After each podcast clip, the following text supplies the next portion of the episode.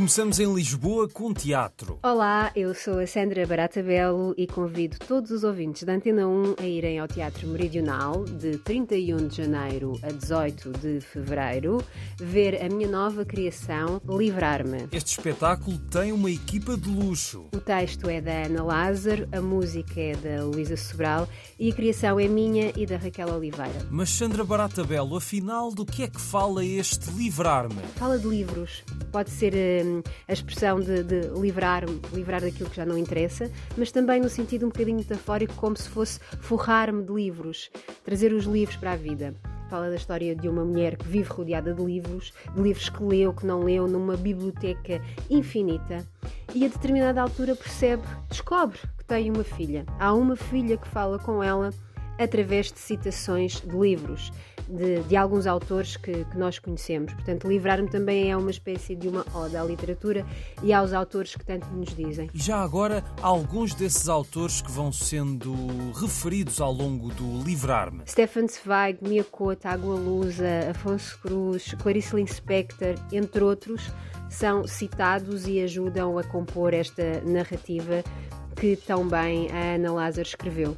Por isso, convido-vos a todos a livrar-me de 31 de janeiro a 18 de fevereiro, Teatro Meridional. Quarta a sábado às 9 e domingo às 4. Agora temos uma exposição em Moura, a Dança da Lua, fotografias para Urbano Tavares Rodrigues. Sérgio Jacques expõe 12 fotografias da cidade de Compostela, na Galiza. São imagens que foram inspiradas por textos do escritor Urbano Tavares Rodrigues, as crónicas do seu primeiro livro, publicado no final da década de 40, e o aproximar dos 50 anos do 25 de Abril leva-nos a redescobrir aqui a escrita de Urbano Tavares Rodrigues, opositor do Estado Novo. A exposição está patente até 24 de fevereiro na Galeria do Espírito Santo, de terça a domingo até às 5 e meia. Cinema em Beja para a noite de hoje, com dias perfeitos, o grande regresso do realizador alemão Wim Wenders e que está nomeado para o Oscar de melhor filme internacional.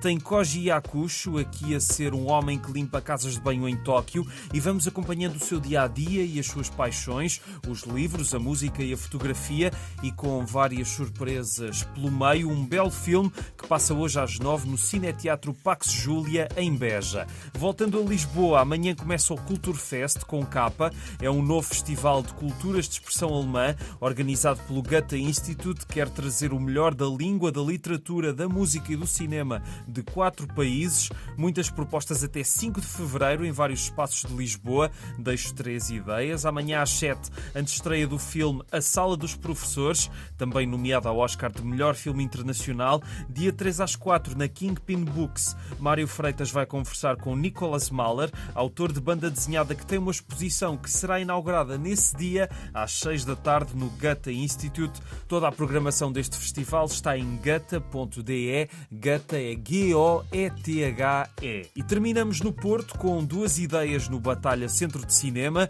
Hoje às 10 há mais um quiz mensal. É questão de formarem uma equipa e participarem. Vai ser de certeza divertido e há prémios para o grupo vencedor e a entrada é livre.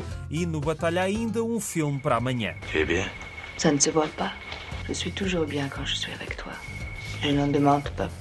A Piscina foi um dos grandes sucessos de 1969, junto a Romy Schneider e Alain Delon num thriller psicológico e romântico, mais famoso por causa dos atores e da química de ambos, e Jane Birkin também entra no filme, e esta sessão inaugura um ciclo dedicado a Birkin que vai ocupar a programação do Batalha nas próximas semanas. É bom irem ver a Piscina, se tiverem saudades do verão, vão perceber porquê se forem ver o filme amanhã às 3 e um quarto no Batalha. E é tudo por hoje, um grande abraço e até amanhã.